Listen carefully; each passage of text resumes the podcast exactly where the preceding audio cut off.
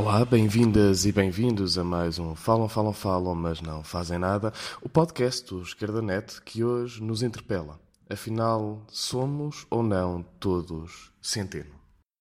O Ministro das Finanças regozijou com os 0,9% de déficit alcançado em 2017 e propôs de imediato ir mais fundo e colocar uma nova meta no déficit para 2018, a meta de 0,7%. A pergunta que deve ser feita é regozijar-se porquê? Baixar o déficit em 2018 para além das metas inicialmente estabelecidas vai beneficiar a população ou é só um movimento para Bruxelas ver? Pelo entusiasmo que todo o governo mostra por estes números, dedicando-lhes slogans e muito provavelmente futuros outdoors, até parece que estamos perante uma coisa boa pelo soundbite tornitroante com que o Partido Socialista se refere a estas metas como o menor déficit da democracia, até parece que estamos perante uma conquista estruturante para a sociedade. Mas não estamos. Nem perante boas notícias, nem perante conquistas estruturantes para a vida da população.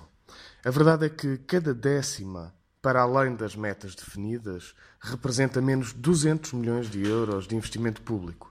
A verdade é que 0,9 de déficit, em vez de 1,5 em 2017, representou menos 1.200 milhões de euros no Serviço Nacional de Saúde, por exemplo.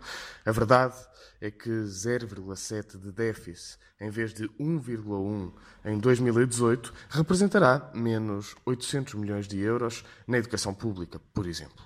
Quem vive neste país sabe bem que os serviços públicos precisam de investimento, que as escolas precisam de mais professores, psicólogos, auxiliares de educação, que a saúde precisa de mais médicos, enfermeiros, técnicos superiores, técnicos de diagnóstico, assistentes técnicos, operacionais, tantos mais. Quem vive neste país sabe que as escolas precisam de obras, que ainda há telhados de amianto por mudar e requalificações a efetuar, que é preciso reequipar os hospitais, fazer obras no edificado e lançar a construção de novas estruturas.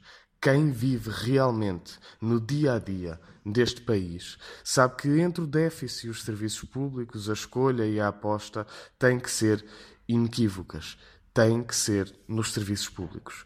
Não é por isso aceitável que o Ministro das Finanças não autorize 22 milhões de euros para a construção da nova ala pediátrica no Hospital São João, quando, em 2017, tinha 1.200 milhões de euros que poderia ter investido nos serviços públicos, mas que preferiu fazer sumir nos 0,9% de déficit.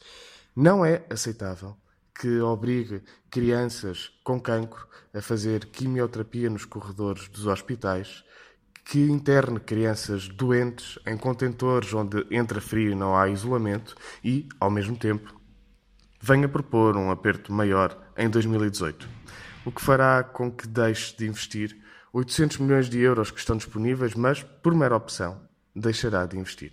Não, não somos todos centeno. Não, não podemos ser todos centeno. Não, não queremos ser todos centeno. Queremos, pelo contrário, aposta no Serviço Nacional de Saúde, na qualidade da prestação de cuidados à população. Não queremos obsessão pelo déficit. Queremos atenção às necessidades das pessoas que vivem neste país.